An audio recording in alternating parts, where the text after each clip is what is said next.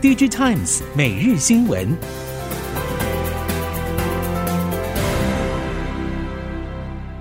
听众朋友您好，欢迎收听 DG Times 每日新闻，我是袁长杰，现在为您提供今天科技产业的新闻重点。首先带您看到的是，全球手机市场从第一季明显下滑，第二季局势也不好，不止中系手机品牌持续下修今年出货预估。也传出龙头三星电子手机出货量不如预期。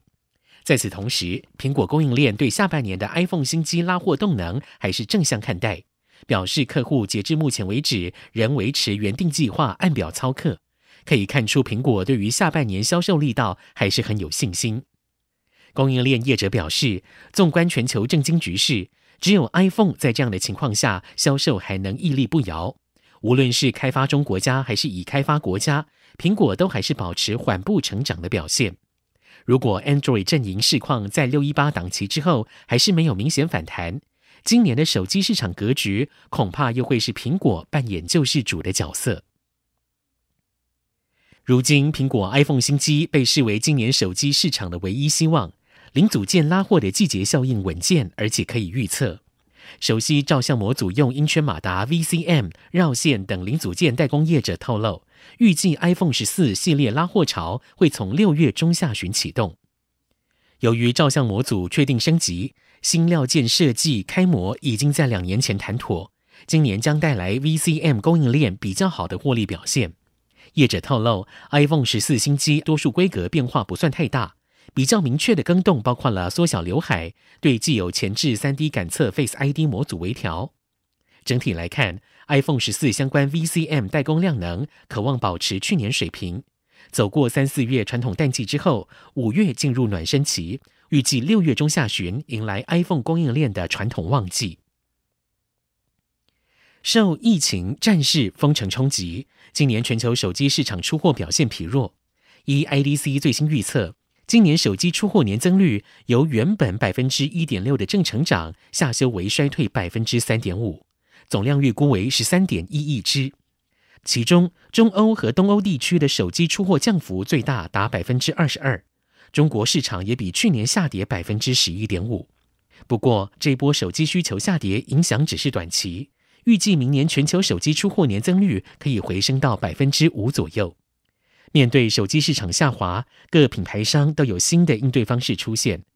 归纳业者行销战略，除了将原本高阶机种的部分功能下放到中阶手机之外，扩张生态体系、强化品牌力、厚植高阶机种的研发能量，以及推出电竞专用或折叠手机等，都是今年手机产业发展的重点。各大市调机构陆续公布了今年智慧型手机出货预测，多为持平到小幅衰退。包括晶圆代工、封测代工以及周边零组件业者，今年对于手机晶片领域也是持平看待居多。反倒是疫情因素持续推动了各界加速数位转型，刺激了更多 AI 资料中心、网通所需要的高效能运算 HPC 晶片需求。各大龙头晶圆厂、封测厂也力求推出整合型系统级的先进封装平台。举凡 in-house 封装技术强大的 IDM 龙头英特尔，以及台积电整合 CoWoS Info 衍生型技术，再加上 3D 小晶片概念的 SOIC，把先进封装技术汇整成 3D Fabric 平台。三星集团也成立了高阶封测中心，纳入面板级封装 PLP 等。另外，发展先进封装多年的日月光也公布了 VIPack 平台整合六大技术，一场大平台的对决正如火如荼展开。无独有偶的，散热厂也把关注焦点从手机转为积极拥抱 HPC。散热模组厂双鸿表示，正将手机均热板 VC 的生产线转为生产高阶 NB 以及 HPC 所需要的 VC。尼德科超重也表示，HPC 产品单价高、技术门槛高，已经是业务的发展重点。相较于手机面临逆风，又有中国厂商追赶，HPC 更具有发展潜力。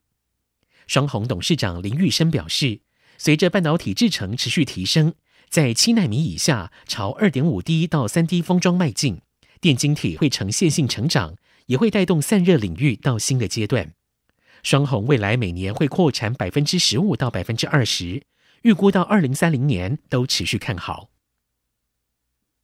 在面板产业遭受俄乌战争、中国封城以及通货膨胀遏制终端消费买气，再加上了库存仍待消化，业界传出全球电视龙头大厂三星电子第二季的采购面板订单大砍三成，约从一千三百万片降到九百万片，同时也带动了其他电视品牌厂有不同程度的砍单，让面板降价难以抵挡。根据了解，因为亏损压力越来越大。目前，中国面板厂已经在考虑大幅度减产的方案。如果可以在第二季末、第三季开始着手大幅减产，降低十点五代、八点五、八点六代的产能利用率，估计第三季的电视面板价格跌幅将会缩小。此外，如果大环境干扰问题可以逐渐淡化，整机业者能够回过头补库存，预期第四季面板价格将可望回稳。至于中国 LED 内需市场，也受到了疫情风控措施影响，出现重创。LED 大型显示器以及户外量化需求明显降温，价量下滑。根据估计，中上游 LED 厂产能稼动率降到了七成左右。累计四月以来，RGB LED 价格降幅已经超过了百分之十五，部分下游厂商也出现了付款预期现象。因为去年 LED 市场需求热络，多家中国 LED 厂如华灿、兆元、聚灿、国兴、兆驰等上中游 LED 业者相继扩产小间距 Mini Micro LED 新项目。根据中国高工 LED 的出估统计，近两年 LED 封装领域扩产规模大约超过了单月三百亿颗，而且新建产能将会集中于今年到明年投产。如果市况复苏不如预期，恐怕会引发新一轮的产能供给失衡。接下来，我们看到电动车领域，近年来特殊目的并购公司 （SPAC） 或称为空壳公司蔚为风潮，尤其是电动车新创公司偏好以这种方式借壳上市。原本前景看好，后来却表现惨淡，对投资人来说无疑是一大风险。TechCrunch 报道。美国证交所试图让 SPAC 遵守和传统 IPO 类似的标准，也拉高了 SPAC 的门槛。证交所主席 Gary Gensler 表示，未来投资人在投资电动车将会获得跟投资传统 IPO 同等的保障，就连目前的投资人也会受到保护，同时也会制止 SPAC 运用甜言蜜语或过度承诺来吸引潜在投资人，并且会要求审计师、律师和承销人等守门人做好把关。至于全球电动车龙头特斯拉，则是可能暂缓前往印度设厂。特斯拉执行长伊隆马斯克日前发表声明表示，公司可能会暂缓在印度设厂的计划。过去三年来，印度和特斯拉一直就市场准入问题僵持不下。印度政府希望特斯拉能够一开始就在印度建厂生产电动车，但是特斯拉希望莫迪政府可以调降电动车的进口关税。《华尔街日报》认为，莫迪政府不愿妥协，似乎是缺乏远见。报道认为，印度如果想要和东南亚国家竞争，就需要提供利润丰厚的国内市场，或是提出有利出口的政策。怠慢全球电动车龙头特斯拉，绝非发展电动车产业的良策。我们再把焦点转回台湾，受到疫情、气候变迁冲击，ESG 成为显学。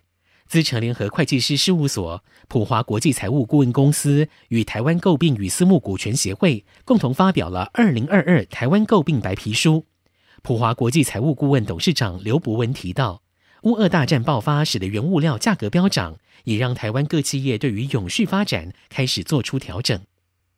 刘伯文强调，ESG 在并购决策过程中扮演具影响力的角色。督促企业思考如何在企业盈利之下达成永续发展的目标。关于各企业近年关注的碳费，台泥董事长张安平认为，的确会造成通膨，企业成长缓冲在所难免。产品输出欧洲的国家需要格外注意。同时，碳费在台可以纳入法规的必要性。以上，DG Times 每日新闻由 DG Times 电子时报提供，袁长杰编辑播报。谢谢收听。